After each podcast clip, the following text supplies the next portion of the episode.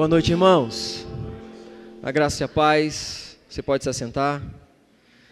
Boa noite para você que está nos acompanhando por meio dessa transmissão.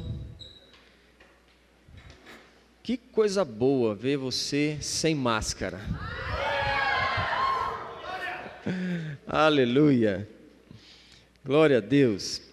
Como nós falamos pela manhã, irmãos, durante todo esse mês, nós vamos estar abordando um assunto família. Né? Maio se torna oficialmente o mês da família. Também no que diz respeito às nossas ministrações, em todos os nossos cultos, domingo pela manhã, domingo à noite, quinta-feira. Vamos estar durante todo esse mês falando de assuntos específicos, assuntos é, oportunos para esse momento. Então, fique pronto, guarda na sua agenda aí. Se você não puder estar porventura em algum dos nossos cultos presenciais, fica conectado pela transmissão e certamente você vai ser enriquecido, a sua família vai ser alcançada e talvez aquelas áreas que você tem pedido socorro para Deus, socorro chegou. Amém. Essa noite eu quero abordar dois importantes aspectos do tema relacionamentos importam. Relacionamentos importam. E dentro desse tema, irmãos, dois aspectos nós vamos meditar à luz da palavra de Deus, e o primeiro deles diz respeito ao nosso relacionamento com Deus. Porque se o meu relacionamento com Deus não estiver em dia, se eu não compreender a importância dessa relação íntima, individual com Deus, nem eu serei pleno no que diz respeito ao curso da minha própria vida, nem eu vou viver em plenitude aquilo que Deus tem para a minha vida, nem tampouco eu vou conseguir viver alguma coisa boa num relacionamento com o próximo. Você entendeu isso? Então, primeiro, o meu relacionamento com Deus. Como está o seu relacionamento com Deus? Como está a sua comunhão com seu Pai? E o segundo aspecto que nós vamos olhar nessa noite diz respeito a, a partir do entendimento, irmãos, da minha boa relação com Deus, da consciência de que a minha relação e a minha comunhão com Deus determina como eu vou me relacionar com os outros, nós vamos ver que nesse pacote chamado outros aqui, estão as nossas, as nossas famílias, amém? A nossa família, os nossos amigos, os nossos colegas de trabalho, relações pessoais, profissionais, assim também como a nossa relação com a família da fé, amém? E eu queria já te chamar, te convidar para abrir a sua Bíblia em Gênesis, no capítulo 1, versículo 26 e 27, um texto muito conhecido de todos nós. Mas se é para falar de família, a gente tem que começar do princípio do projeto original. Amém? Daquele que idealizou a família. E ao contrário do que o mundo tem pregado ou tem tentado convencer, provar, é, colocar em cash a relação de família, nós ficamos com o projeto original. O que entendemos sobre família é aquilo que Deus diz sobre família. O que vamos viver no contexto de família é o que Deus diz sobre família. Você achou Gênesis capítulo 1, versículo 26? Vamos ler os versos 26 e 27, que diz assim: Também disse Deus, quem disse? E o que, que ele disse? Façamos o homem, a nossa imagem, conforme a nossa semelhança, tenha ele domínio sobre os peixes do mar, sobre as aves dos céus, sobre os animais domésticos, sobre toda a terra e sobre todos os répteis que rastejam pela terra. 27. Criou Deus, pois, o homem a sua imagem, a imagem de Deus o criou, homem e mulher os criou. Vá comigo para o capítulo 2 agora, por favor, versículo 18. Gênesis 2, 18. Disse mais o Senhor Deus. Quem disse? Deus. E o que, que ele disse? Não é bom que o homem esteja só. Far-lhe-ei uma auxiliadora que lhe seja idônea. Versículo 24. Por isso deixa o homem pai e mãe e se une à sua mulher, tornando-se os dois uma só carne. Deixa eu fazer uma pergunta para você. Quem aqui já passou pela experiência de dizer: Hoje eu não quero falar com ninguém. Hoje eu não quero ninguém cruze meu caminho, não me procura, não me liga, eu não estou para ninguém, eu quero ficar quieto no meu canto, eu vou ficar no meu quarto, eu não vou sair daqui. Hoje eu não estou para ninguém. Quem aqui já passou por isso?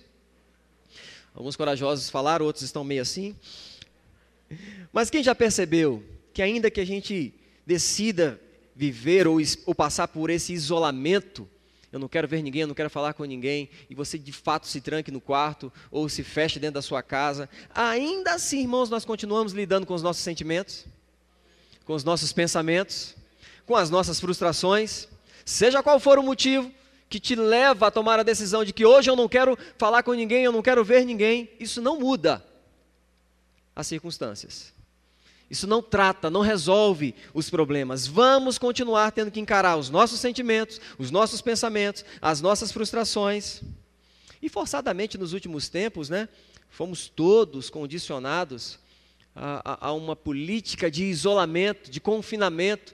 Claro que né, sobre a, a premissa de uma prevenção, de uma proteção, e dependendo de como lidamos com isso, com esse isolamento, seja por imposição ou por escolha, a forma como cada um de nós lida com isso, determina se o resultado pós-confinamento vai ser bom ou se vai ser pior do que antes. Sim ou não? Depende de como cada um lida com essa situação. O resultado disso pode ser bom ou pode agravar ainda mais o problema. E eu não preciso né, dar muita ênfase para isso. Eu acho que todos aqui conseguem entender e perceber que a pandemia ela tem deixado um rastro terrível sobre a Terra, sobre a humanidade. Amém, gente? E isso vai né, ainda durar durante muito tempo, por muito tempo. O resultado né, dessa, desse isolamento, de quarentenas, que tinha o objetivo de prevenção e proteção, mas que também deixou terríveis indicadores. Todo dia, praticamente, a gente vê alguns desses indicadores terríveis, né? mais voltados exclusivamente para o número de mortes. Isso é o que é noticiado todo dia. Mas sabe que tem outros terríveis indicadores que não estão sendo noticiados? Coisas que talvez só com o tempo isso vai vir à tona, mas se você for um pouco mais curioso e procurar saber, buscar informações, você vai ver que tem indicadores que estão escondidos, que ninguém talvez esteja vendo ou não esteja falando sobre eles, mas que eles também cresceram nesse tempo. E um desses indicadores é que o número de divórcios aumentou absurdamente no mundo.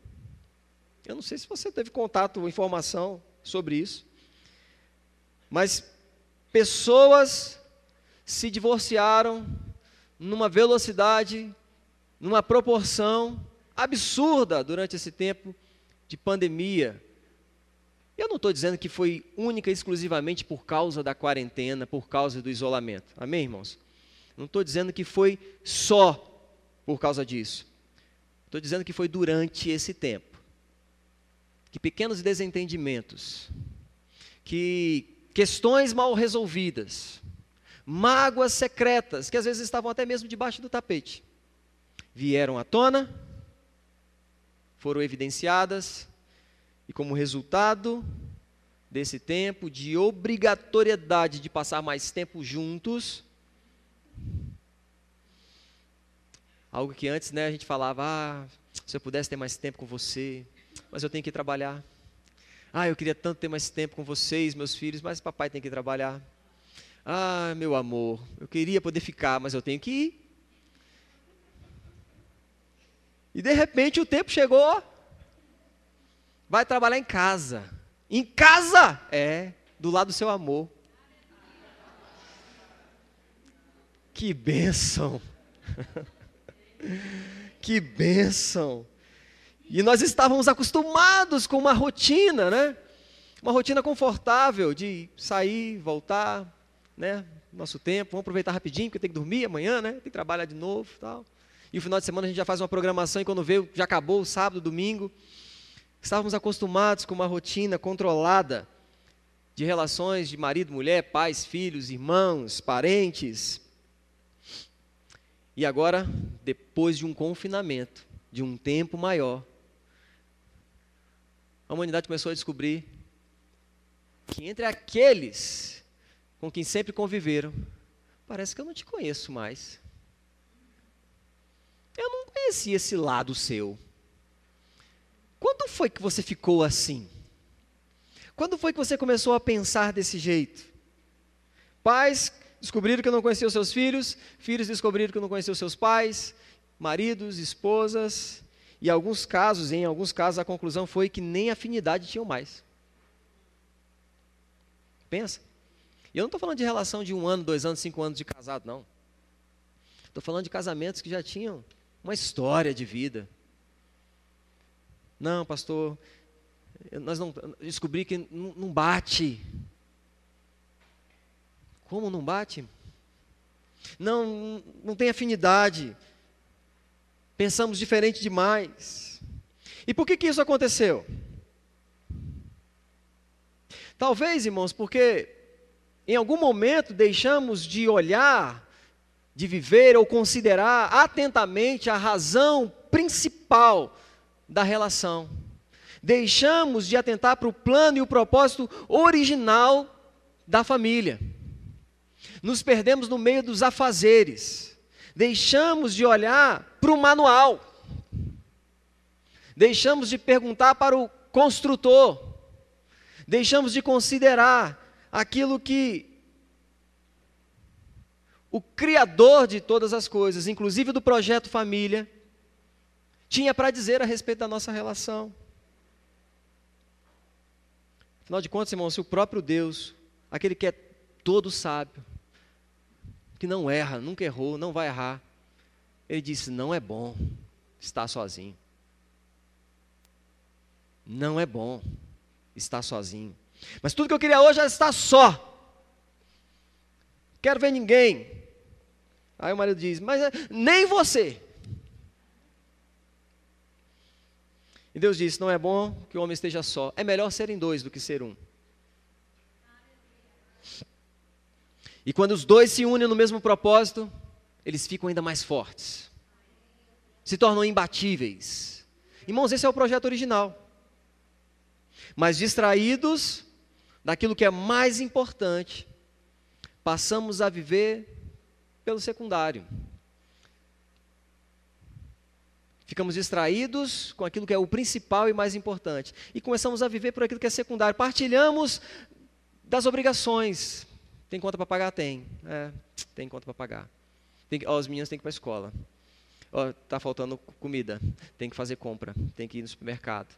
Vivemos uma relação, não mais por aquilo que é importante, mas por aquilo que é secundário. As contas, criação dos filhos, a educação, comer junto, beber junto, dormir junto. A humanidade vai sofrer ainda por um tempo as consequências da perda dessa identidade, irmãos, que ainda que em muitos estivesse distorcida, mas sabia o que era olhar no olho, sabia que mesmo sem palavras, através de um sorriso ou de uma expressão facial, você fazia uma leitura. Não está legal. Não, não, tem alguma coisa acontecendo. Sim ou não? Perdemos isso. E agora? Ah, não, agora tiramos a máscara, voltou tudo ao normal. Qual máscara tiramos?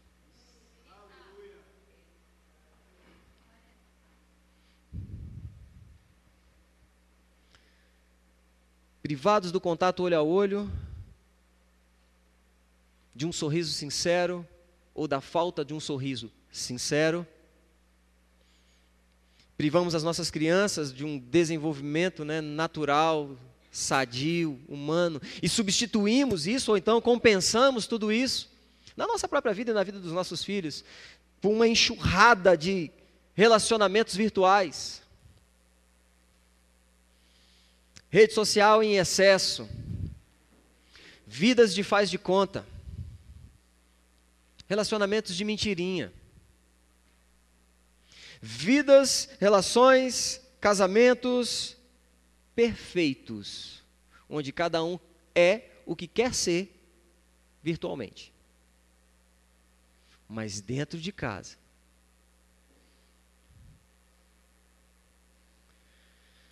E eu sei que nós estamos bem animados, né, com os primeiros sinais. Podemos já tirar as máscaras, distanciamento, entrar e sair nos lugares fechados, sem aquele nessa sensação de estar sufocado. Ficamos animados com tudo isso. Mas ainda vai levar tempo, irmãos, para algumas coisas voltarem para o lugar. Não só do lado de fora da nossa casa, mas do lado de dentro também. E a decisão que eu tomo em me posicionar agora, rapidamente, é o que determina quanto tempo eu ainda vou ficar de máscara. Se é que você está me entendendo. Não adianta tirar um pedaço de pano do rosto e olhar no, nos olhos daquela pessoa com quem você convive todos os dias, com quem você chama de família, se ela continua ainda vendo uma máscara em você. Essa relação precisa ser saudável. Essa relação precisa ser animadora. Essa relação precisa promover entusiasmo, alegria, prazer, crescimento. Isso só vai acontecer se voltarmos para o projeto original. E abandonarmos de uma vez, irmãos, as estatísticas, os diagnósticos, as notícias, esse novo modelo que tem tentado ser introduzido no mundo de relacionamento, em que agora é assim mesmo, você descobriu que dá para viver sem, então você não precisa suportar isso, você não precisa passar por isso, você não precisa engolir isso, larga isso.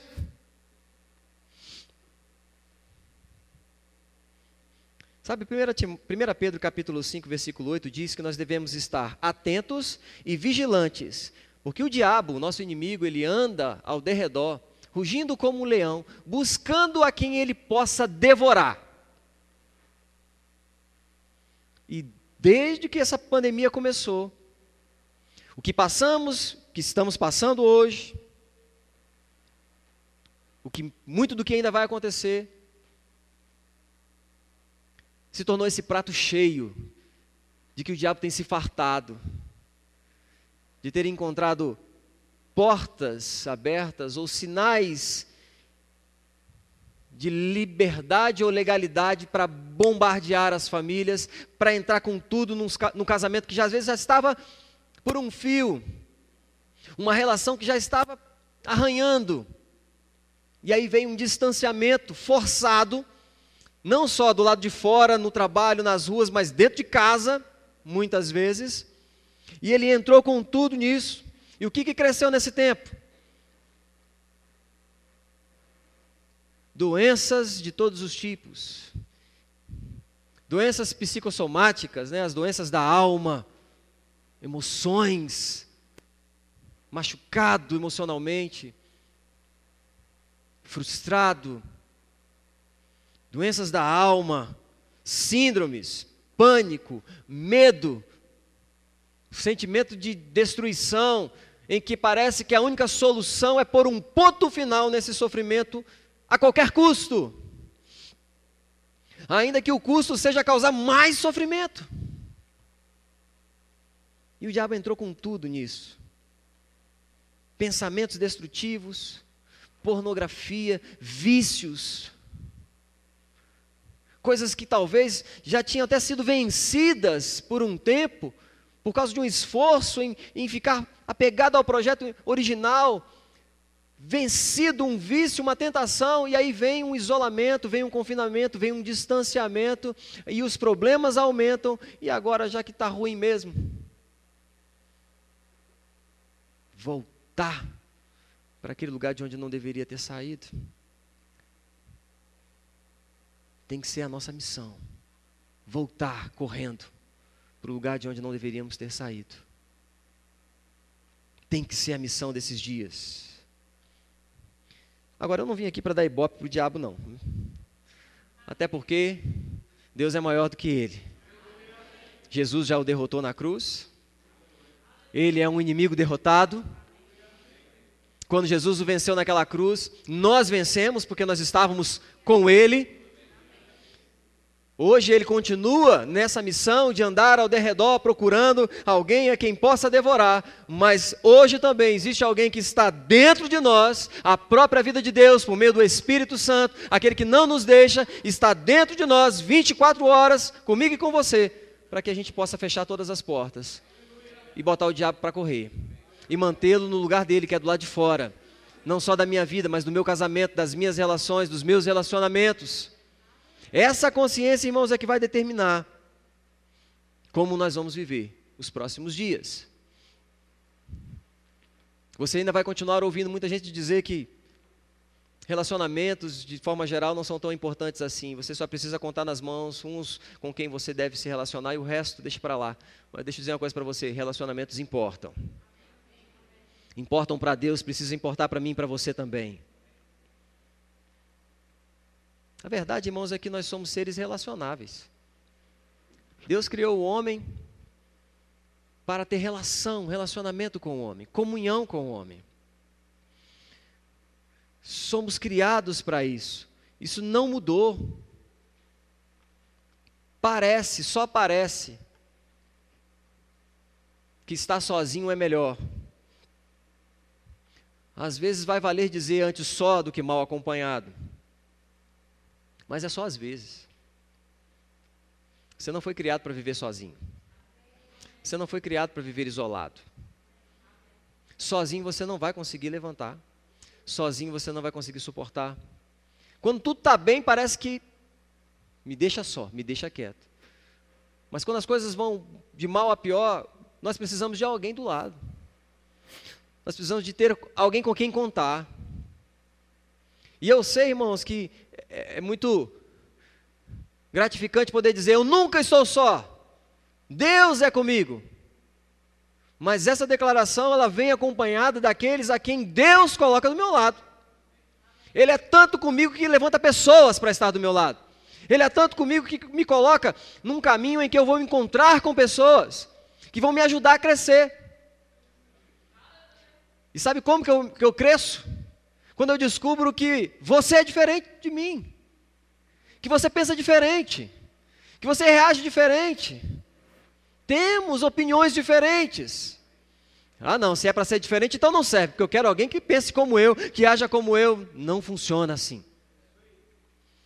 Assim não tem crescimento.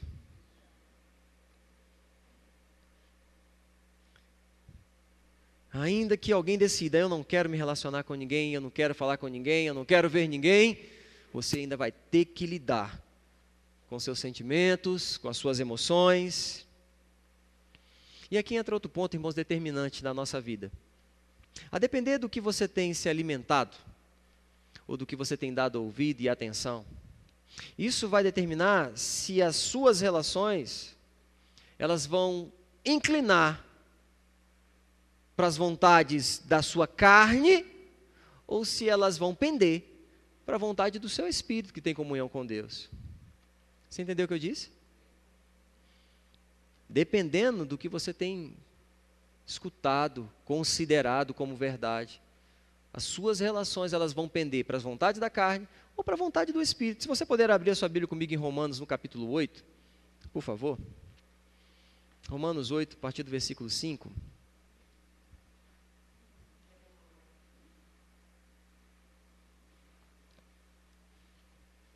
Romanos 8, versos 5 e 6. Você achou? O texto diz assim, Romanos, capítulo 8, versículos 5 e 6. Porque os que se inclinam para a carne, cogitam das coisas da carne.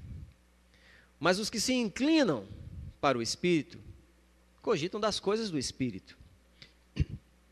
Porque o pendor da carne dá para a morte, mas o do espírito para a vida e paz. Quem entendeu o texto? Para aquilo que eu ando me inclinando,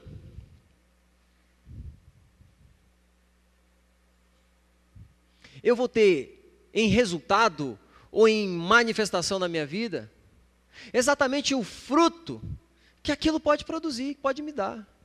Se eu me inclino ou se eu me rendo, se eu cedo para as vontades exclusivas da minha carne, a Bíblia vai dizer que a minha carne nunca vai querer aquilo que o meu espírito quer.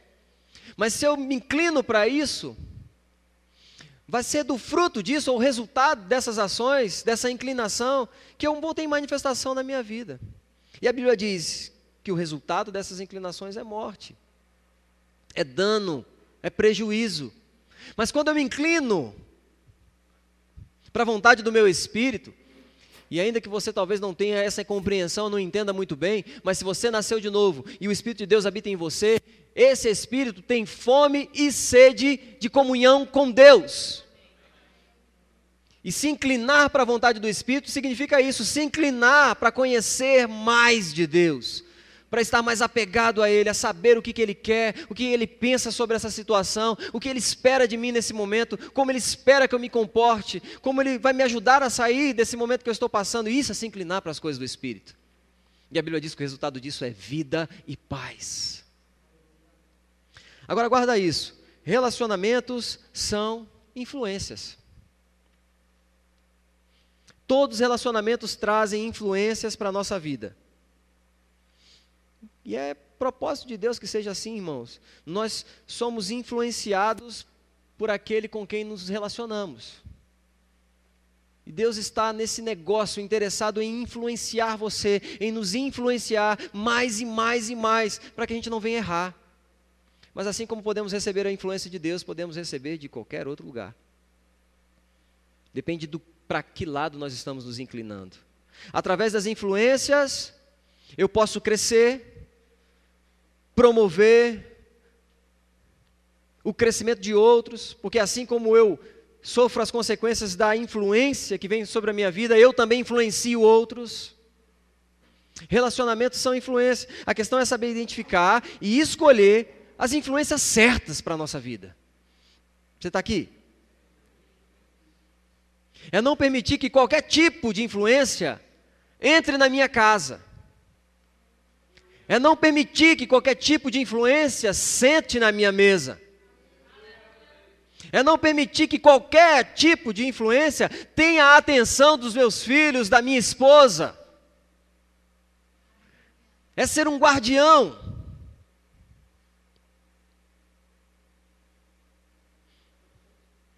Eu preciso eu devo e eu posso estabelecer que tipo de influência eu quero para a minha vida e para aquilo que é importante para mim, ou para aqueles que são importantes para mim.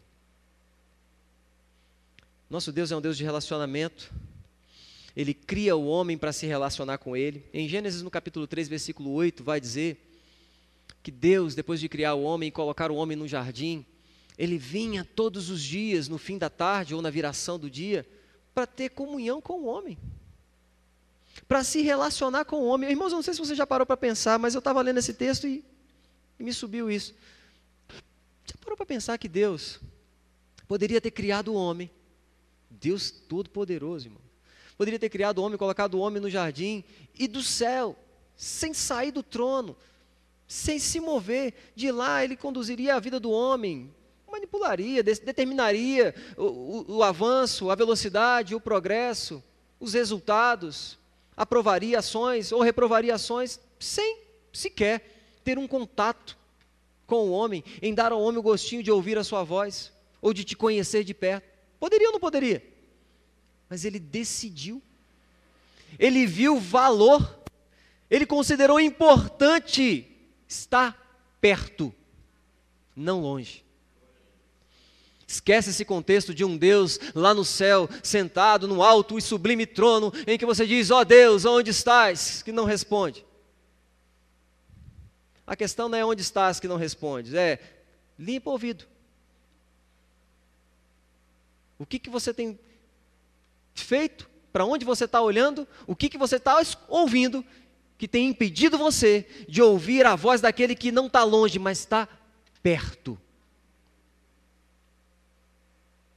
É como brincar, né? Chegar perto de alguém e falar, oi, e a pessoa fala, opa, não sou surdo não, estou aqui do seu lado, viu? E muitas vezes nos relacionamos com Deus dessa forma. Como um Deus distante, um Deus longe, mas ele decidiu, irmãos, que esse contato com o homem seria de perto. Deus deu valor e importância a estar junto. Irmão, se Deus considera o tempo dele comigo como especial, então eu preciso também valorizar, considerar, priorizar o meu tempo com Ele. Alô? Não estou falando aqui, irmãos, de um tempo, de um horário específico do dia em que você separa para orar. Você está aqui? Estou falando de uma consciência, de presença, uma consciência em que Ele está comigo o tempo todo. O tempo todo Ele está comigo, interessado no que eu tenho para fazer, no que eu, que eu vou falar, no que eu tenho para tratar, pronto para me ajudar, pronto para me aconselhar. Então, a primeira parte, ou o primeiro aspecto do, de relacionamentos importam, que precisamos ficar atento, é que se o nosso relacionamento com Deus não estiver em dia, se não compreendermos a importância desse relacionamento, jamais conseguiremos ser plenos e realizados individualmente em nada. E se você não consegue se realizar individualmente em nada, dificilmente você vai conseguir se realizar no outro. O que acontece, que gera os, grandes danos e problemas nos relacionamentos é que a pessoa ela se anula, ela não busca o seu é, viver a, a, o plano e o propósito de Deus para a vida dela, ela projeta a vida dela toda no outro. Se você estiver bem, eu estou bem. Se você estiver feliz, eu estou feliz. Mas você não quer fazer não? Não, o que, que você quer? Se você quiser, tá bom para mim. Não se engana não, irmãos. Isso tem aparência de coisa boa. Mas isso só vai até um certo nível.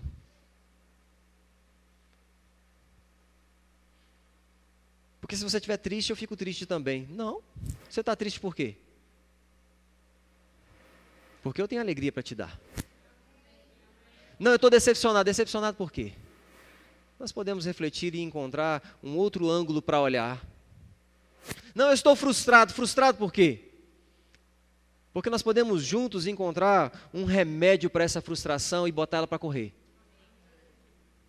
Eu não tenho que ser e estar, me comportar como o outro está, pensa, se comporta. Eu preciso alinhar a minha vida à vontade de Deus e ser plenamente aquilo que Deus me chamou para ser. Porque quando eu me realizar em Deus, irmãos, individualmente, a minha relação com os outros vai ser muito mais fácil. Essa é a segunda verdade. A minha realização e a minha relação com Deus determina como será a minha relação com os outros. Se negligenciarmos essa relação, não valorizarmos a comunhão, perdemos a oportunidade de ser cuidados por Deus. Quando somos descuidados na nossa relação com Deus, erramos e ainda acabamos nos escondendo e procurando em quem colocar a culpa. Gênesis capítulo 3, versículo 8, por favor. Eu sei que você conhece essa passagem também. O contexto aqui, o homem já havia recebido as instruções de Deus sobre o que fazer, o que não fazer. Não coma da árvore do conhecimento do bem e do mal, porque no dia em que dela comer, certamente morrerás. Você sabe a história. A serpente engana Eva. Eva então come do fruto, dá ao seu marido Adão, come do fruto. Chegamos aqui capítulo 3, versículo 8. Você está aí? O texto diz assim: Quando ouviram a voz do Senhor Deus, que andava no jardim pela viração do dia, esconderam-se da presença do Senhor Deus, o homem e sua mulher, por entre as árvores do jardim. E chamou o Senhor Deus ao homem e lhe perguntou: Onde você está? Eu sei que muitos aqui já têm entendimento dessa passagem, mas o objetivo aqui é alcançar a todos. Amém, irmãos? Por isso eu vou dizer, essa pergunta aqui, ela não se trata de uma questão geográfica. Quando Deus pergunta, onde é que você está, Adão? Deus não está falando, eu não estou te vendo atrás da árvore nenhuma, você sempre fica nesse cantinho aqui, nessa sombra. Não era uma pergunta a respeito de, de, uma questão geográfica. Afinal de contas, irmãos, Deus é o Criador de todas as coisas, o onipotente, onisciente, onipresente, o que criou o jardim, o que criou o homem. Será que Deus não sabia onde Adão estava? Certamente que sim. Mas a pergunta que de fato Deus estava fazendo era: onde você está, Adão, que você não está, no lugar que eu te coloquei?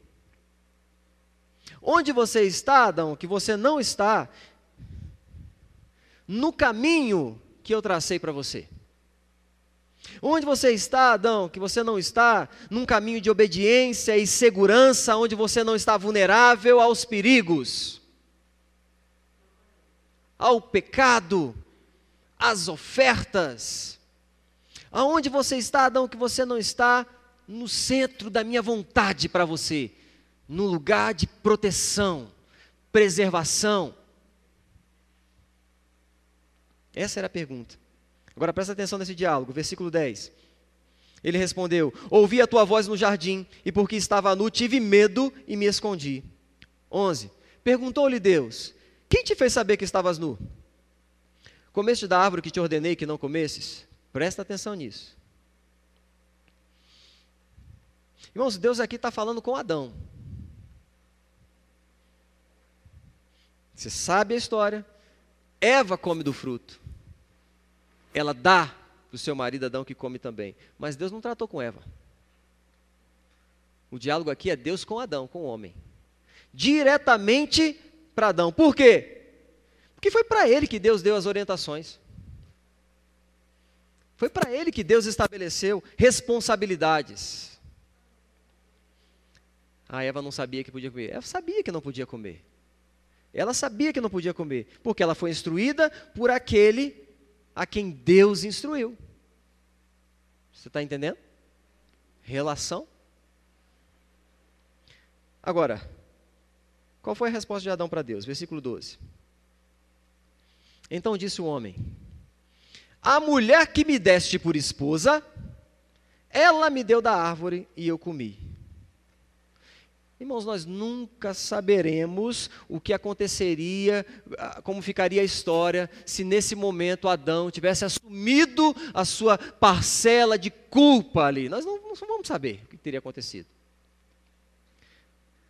Mas o fato é que na primeira frustração de Adão naquele relacionamento, que, que ele fez? Qual foi o seu posicionamento? Olha, Deus, eu errei, porque ela errou primeiro.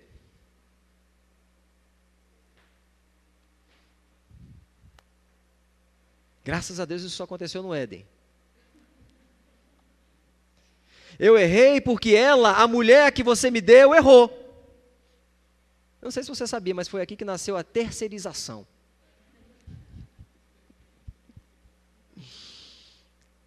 Na primeira oportunidade, a resposta de Adão para Deus foi: Você me deu essa mulher. Por isso eu errei.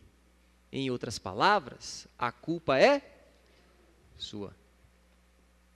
Por que, que você permitiu isso, Deus? Por que, que eu estou passando por isso, Deus? Por que, que você me deu esse marido abençoado? Por que, que você. essa esposa maravilhosa? Por que, que o filho dos outros. Deus, por quê? Por que, que eu estou passando por isso? Por que, que eu estou vivendo isso? Por que, que estou sentindo isso? Primeira oportunidade de resposta de Adão ao seu Criador foi: a culpa é sua. Eu sei que você nunca fez isso, mas eu já fiz isso muitas vezes. Eu já terceirizei muito problema. Estou me expondo aqui para você agora, ó. No início do meu casamento com a minha amada e linda esposa que está aqui, isso era muito comum. Terceirizar o problema. Eu não mudo porque você não muda. Eu não faço porque você não faz. Eu não falo assim porque você também não fala assim. Ah, você quer que eu me comporte dessa forma? Então por que você não se comporta assim primeiro? Eu sei que isso não acontece com você, nunca aconteceu. Ah, mas você é assim, você é assado, você é assado. Mas você também é assim, você também é assado e você também é assado. Frito também. Quer ser tratado diferente? Então me trate diferente primeiro. E eu terceirizava minhas responsabilidades. Mas sabe, irmãos, eu cresci. E todos os dias em Deus nós temos a oportunidade de crescimento. Isso não significa ter chegado no ápice, ser perfeito e não errar mas significa entender que não tem prazo de validade para se tornar melhor. Não tem prazo de validade para crescer. Se você decidir, se você colocar força, força, pastor, é, vai por mim. Tem que botar força. Porque a carne não quer. A carne quer pagar na mesma moeda, ela quer revidar. Como assim eu estou certo? Eu tenho razão. Pergunta para qualquer um. E você vai saber que ela está errada, que eu estou certo. E, e qual o resultado tem sido? Qual tem sido o resultado disso? Dessa constatação? Vocês estão em paz? Não, nós estamos em guerra. Então o que você ganhou com isso? Em estar certo. O problema, irmãos, é que ficamos obstinados pela razão. E nos esquecemos que é muito melhor ter paz do que ter razão.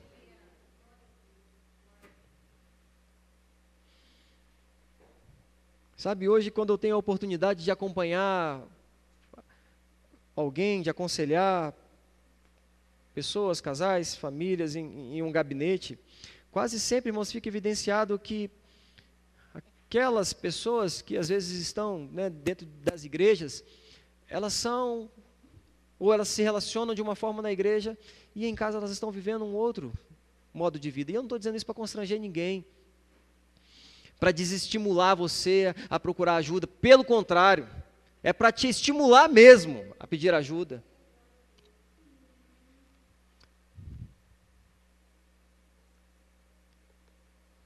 Eu sempre digo isso aqui, vou dizer de novo, sabe, irmãos, Deus pode lidar com a nossa sinceridade. Senhor, eu, eu não consigo, eu não tenho conseguido, está difícil essa relação, eu, eu não sei mais o que fazer. Deus, eu, não está dando. Deus pode lidar com a nossa sinceridade, irmãos. O que Ele não lida é com a nossa hipocrisia. Não diga que está tudo bem quando não está.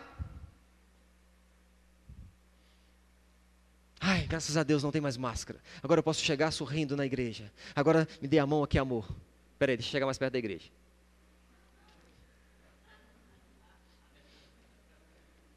Senta aqui do meu lado. Deixa eu abraçar você. Sai, sai para lá. Eu estou exagerando, estou brincando. É porque eu estava com saudade do seu sorriso.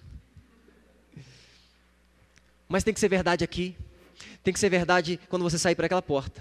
Tem que ser verdade quando você entrar no seu carro, no seu ônibus. Tem que ser verdade quando você voltar para sua casa. Tem que ser verdade na segunda-feira, na terça-feira, na quarta-feira, na quinta-feira. Tem que ser verdade. Porque se não está sendo verdade, volte para a verdade. Como é que eu vou voltar? Eu não sei nem que caminho é, eu não sei onde eu larguei. Peça ajuda. Foi para isso que Deus criou relacionamentos. Relacionamentos importam. Naquilo que você é forte, você ajuda alguém que é fraco. Naquilo que você é fraco, Deus levanta alguém para te fortalecer. Agora não peça ajuda para alguém que está pior que você, não.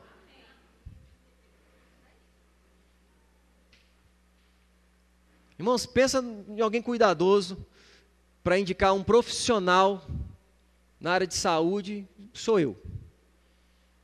Porque às vezes a gente vai para um gabinete conversar com alguém e você percebe, você sabe que aquela pessoa precisa de um tratamento. Deixa eu dizer uma coisa para você aqui, não é pecado não se tratar não, tá? Você pedir ajuda para um profissional, um psicólogo, um psiquiatra, isso não é pecado, não é falta de fé. Nós não andamos em desequilíbrio, não.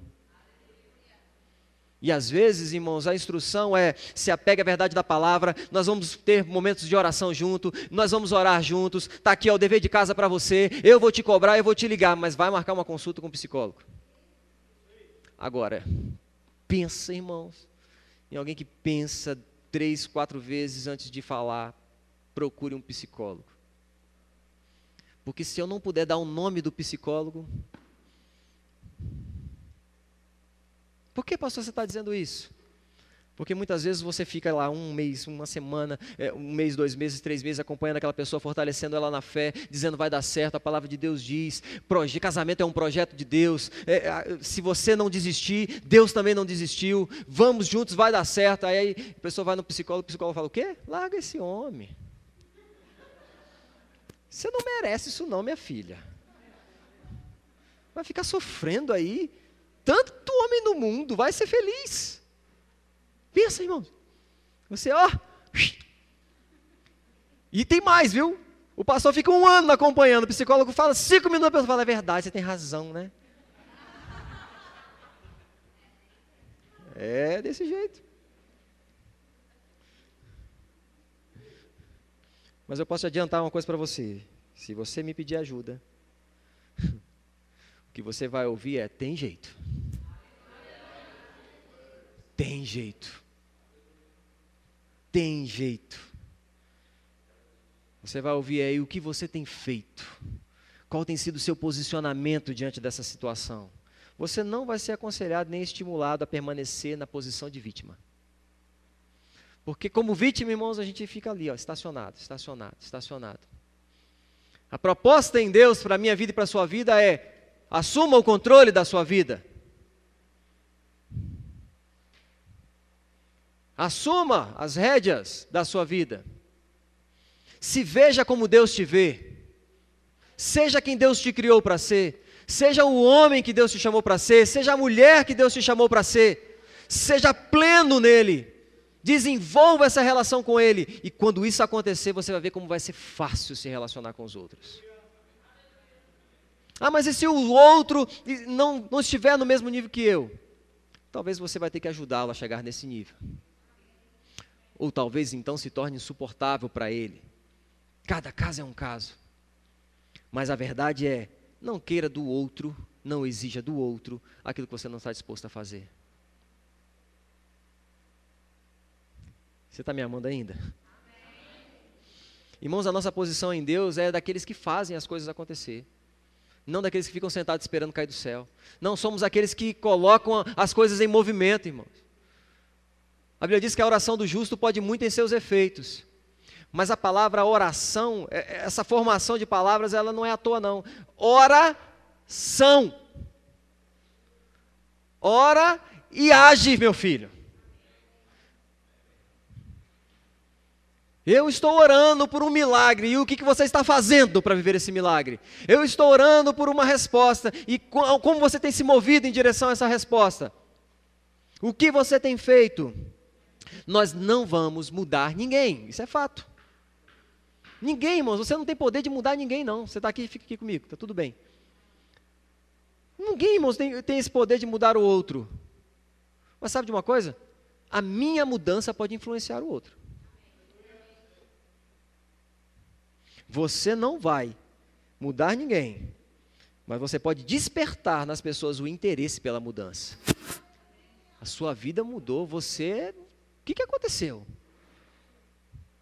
Eu, eu vi como você estava. Eu estava lá quando aconteceu. Eu sei pelo que você passou. O que, que aconteceu? Você ganhou na loteria? Foi? Porque geralmente as pessoas associam a dinheiro, a dinheiro né? Alegria a dinheiro. Oh, irmãos, você tem o que dinheiro nenhum pode comprar. Foi de graça. Salvação, vida eterna, vida em abundância. De graça para mim, de graça para você, mas alguém teve que pagar o preço. Faça valer a pena o sacrifício naquela cruz. Relacionamentos importam, mas é preciso primeiro desenvolver o meu com Ele, com o meu Senhor, com o meu Salvador, e a minha vida e os meus relacionamentos interpessoais, eles vão fluir.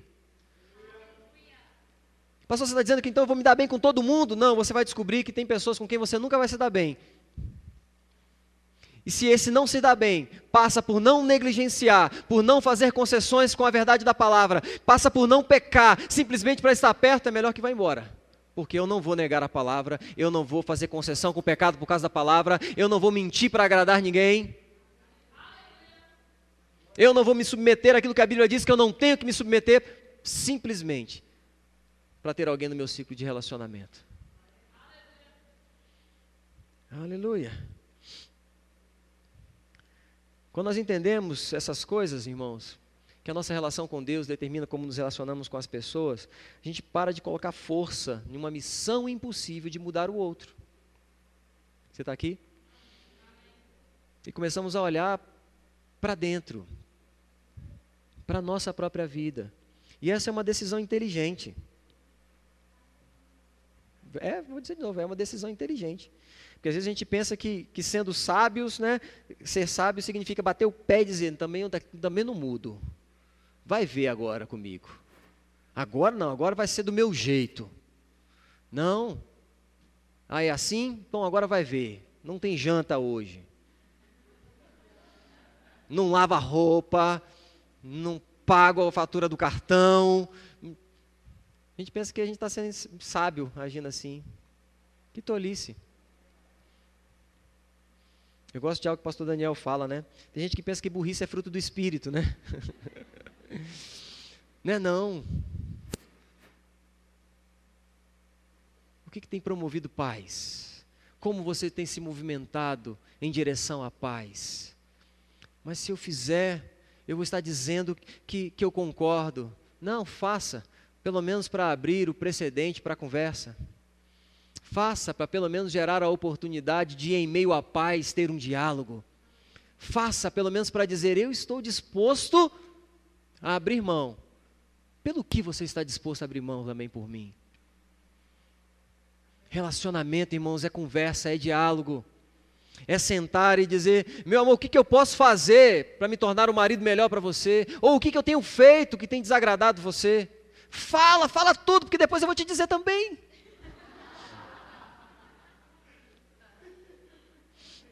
É uma via de mão dupla. Tem que ser assim, irmãos. Não pode ser só daqui para lá. Você tem que mudar, você tem que se comportar assim. Eu espero que você faça assim. Eh, você não está fazendo assado. E o que, que eu estou fazendo? Nessa relação. Está comigo? Comece hoje em você as mudanças que você quer ver no outro. Ah, três amém. Comece hoje em você a mudança que você quer ver no outro. Para de se justificar, irmãos, justificativa não traz mudança. Pode até convencer, mas não promove mudança. Posição, eu tenho que me posicionar, reconhecer o meu papel, aquilo que eu tenho que fazer. Não reconhecer os próprios erros é se auto-sabotar. Quando você não reconhece os seus próprios erros, você está se sabotando. É você mesmo que sai prejudicado. Se eu não admitir os meus erros, então eu não vou mudar. Se eu não mudar, eu também não cresço. E quem sabe aqui que crescer dói? Dói, crescer dói, faz parte da vida, o ciclo natural é assim, do crescimento, a criança, aquela fase do desenvolvimento do corpo, dos ossos, das articulações, da musculatura, crescer dói, mas também promove satisfação. Tem uma alegria nesse crescimento, nessa dor proveniente do crescimento, sim ou não, gente? Não, mas eu não gosto desse negócio de dor, não, pastor. Se crescer dói, então, deixa onde eu estou, porque eu já estou decidido, eu não vou passar por esse processo, porque eu não quero sentir dor. Pois então, eu lamento te dizer que atrofiar também dói.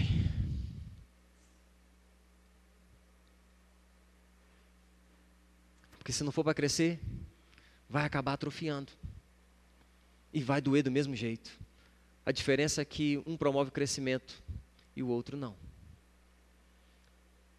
nas nossas relações, no nosso relacionamento, no nosso contexto relacional, vai ter dor no meio do caminho. O desconforto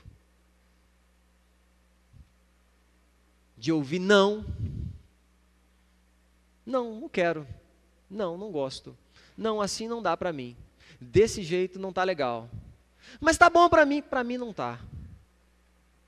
Será que a gente pode procurar um jeito de ficar bom para nós dois?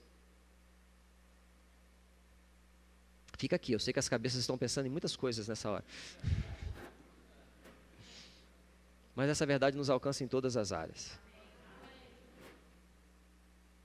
Tem que ser bom para todo mundo. Para o casal, para os filhos, para a família. Um relacionamento saudável.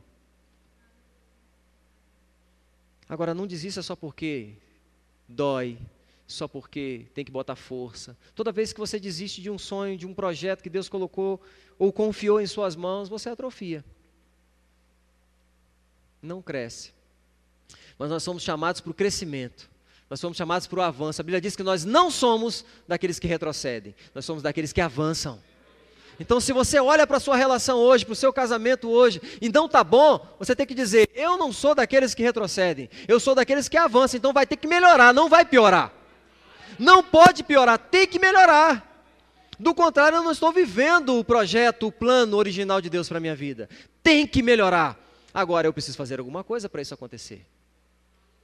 Eu não posso ficar olhando para o outro. Eu tenho que olhar para a minha vida. Nada vai mudar Se nós não entendermos essa ordem importante das relações, eu preciso me relacionar muito bem com o meu Deus primeiro. A minha comunhão com Ele precisa ser desenvolvida todos os dias. A minha intimidade com Ele, o conhecer a Sua voz, o entender quando Ele me diz, vai filho, e saber quando Ele diz, fica filho. Quando Ele diz, fala filho, mas quando Ele diz, cala filho. Mas eu quero falar, eu preciso falar. E Ele diz, fica quietinho. Vai ser melhor para você. Nada vai mudar se nós não entendermos bem essa ordem. Nossa relação com Deus. Quando isso estiver em alta, todo o restante vai estar em alta também. Paulo aconselhando Timóteo, em 1 Timóteo capítulo 4, versículo 16, ele diz assim: Timóteo, tem cuidado de ti mesmo. Cuida de você mesmo, Timóteo. E cuida também da doutrina. Continua nesses deveres, porque fazendo assim você vai salvar tanto a você como a seus ouvintes. Eu gosto desse versículo na nova versão transformadora que diz assim: Timóteo, fica atento ao seu modo de viver e aos seus ensinamentos. Permanece fiel ao que é certo, Timóteo. E assim você vai salvar você e aqueles que te ouvem. Não queremos cuidar do outro, cuidar de alguém, fazer por alguém, sem antes cuidar de você, fazer por você. esteja bem com você. A gente só dá o que tem. Ninguém dá o que não tem. Nós ouvimos hoje pela manhã, né, pastor Daniel ministrando. Ninguém dá amor ao outro se não tem amor para dar. E a respeito disso eu posso te garantir o idealizador, o Criador, assim que nos fez e o reconhecemos como Senhor, a Bíblia diz que Ele derramou no nosso coração do seu amor. Temos o amor do tipo de Deus para dar. Agora, decidir dar é um passo que eu preciso tomar. Ele não vai nos obrigar. Agora, se nem eu consigo perceber esse amor na minha vida, como é que eu vou dar para o outro? Você está aqui? O Evangelho de Mateus, capítulo 16, versículo 26 diz: O que aproveita o homem ganhar o mundo inteiro e perder a sua própria alma? Cuide primeiro das suas emoções, dos seus sentimentos, para ter depois o que oferecer aos outros. Irmão, olha para para a ordem que Deus fez as coisas. Primeiro, Deus criou o homem, Deus colocou o homem no jardim, Deus instruiu o homem, ensinou todas as coisas ao homem deu diretrizes aos homens, teve um relacionamento, Deus se relacionou com o homem, foi em contato com o homem para mostrar, para traçar uma, uma relação com ele. Depois que o homem aprendeu a se relacionar com Deus, Deus então coloca a mulher no jardim. Para o homem agora desenvolver a sua relação com a mulher. Por quê? Porque agora o homem já tinha uma base sólida. O homem já sabia o que era ter um relacionamento. E o propósito, ou o projeto original, era que essa relação do homem com o próximo, com o outro, fosse aquela mesma relação que já estava estabelecida e firmada com Deus. Alô? Já parou para pensar? Que a sua relação com seu esposo, com a sua esposa, com seus filhos, ela é proporcional à sua relação com Deus? Não, pastor, misericórdia, né? Não. Eu me relaciono com Deus de outra forma. Eu amo o Senhor.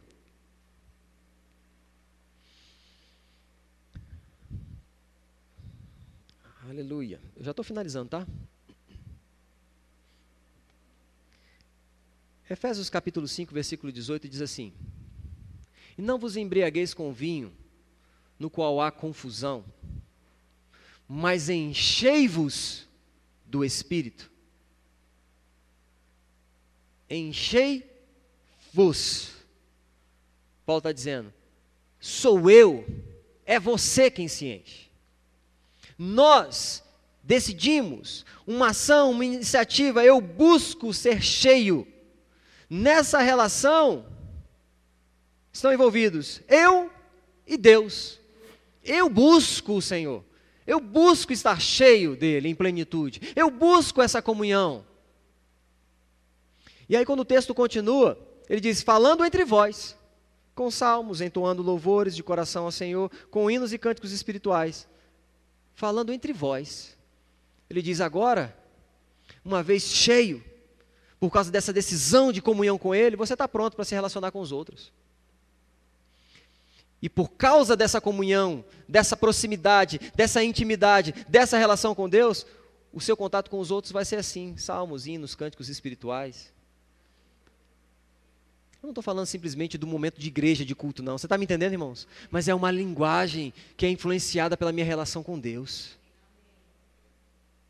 Assim como as palavras que saem da minha boca para minha esposa, da minha esposa para mim, essa troca de, de, elogios no dia a dia, na conversa, é influenciada pela minha relação com Deus.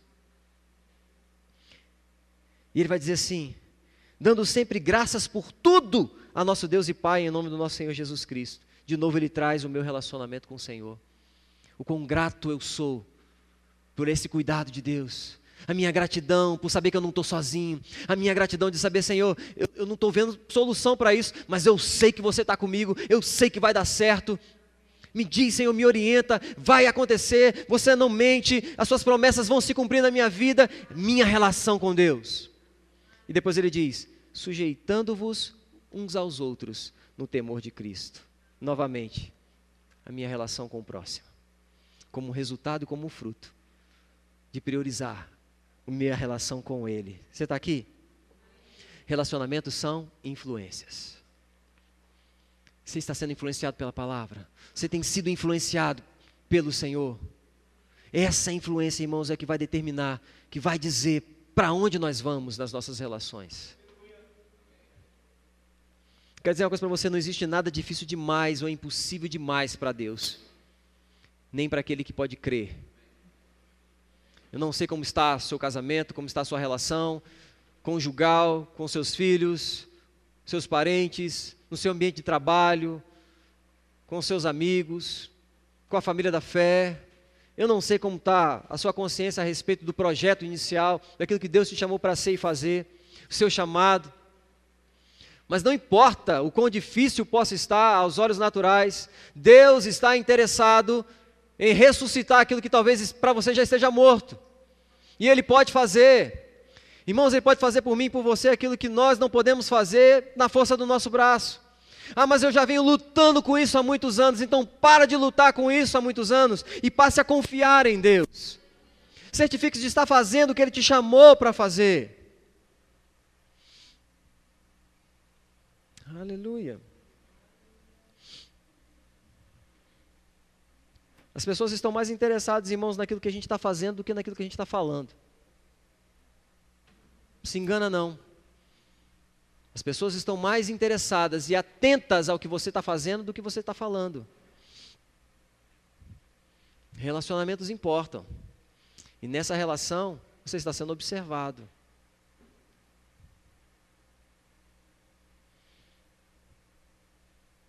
Tem uma definição de caráter que eu gosto muito, que diz: caráter é aquilo que você é, que você faz ou que você fala quando ninguém está olhando.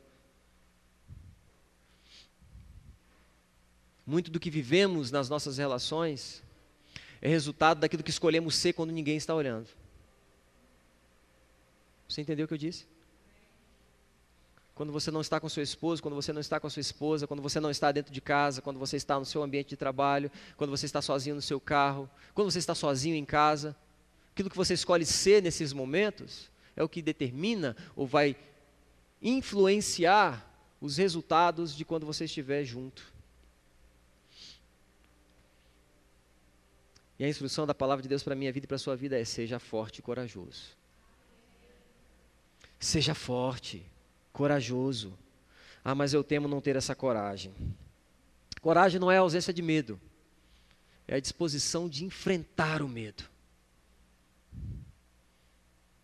E nessa noite, irmãos, a, a oportunidade que se abre para mim para você nesse culto é de ser forte, corajoso, para olhar para a nossa relação com Deus, para nossa relação com o próximo, e pelo filtro da palavra, avaliar se essa relação tem sido tão importante como ela é importante para Deus. Porque para Deus relacionamentos importam. Precisa ser importante para mim e para você também. Com os nossos cônjuges, na nossa relação como família da fé, com as nossas nossos familiares. Nós vamos cear. Mas eu queria terminar lendo para você 1 Timóteo 5:8. 1 Timóteo 5:8.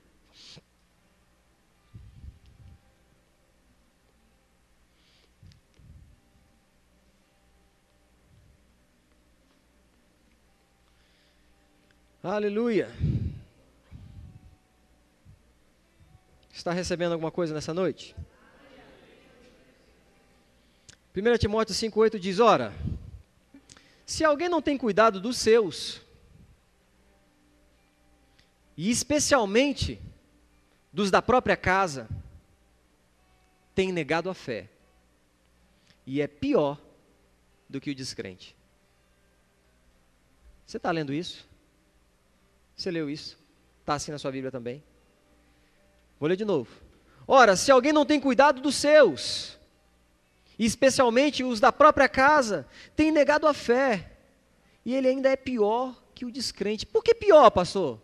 Porque o descrente não conhece a verdade. Mas se eu conheço e não pratico a verdade, então eu não estou dando valor para essa verdade. Que verdade é essa, pastor? Quem Deus te chamou para ser? O que, que Ele diz a seu respeito? E conhecereis essa verdade, e essa verdade vai nos libertar. Libertar de toda mentira do diabo de que eu não sou capaz, de que não vai dar certo, de que não tem jeito, de que já morreu, não, acabou. E conhecereis a verdade, e a verdade vai nos libertar. E por causa dessa verdade, eu vou olhar para dentro. Eu vou olhar para a minha própria vida, para a minha relação com Deus, e o resultado de alinhar essa relação vai influenciar aqueles que estão à minha volta. Não estamos sozinhos. Você não está sozinho.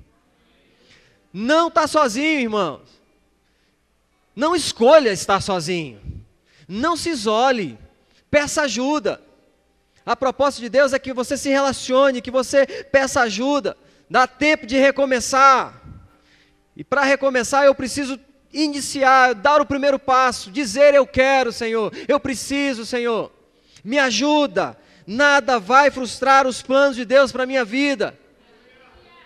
Nada vai impedir que eu viva o plano e o propósito de Deus para a minha vida como família. Você pode ficar de pé? Aleluia. Feche seus olhos.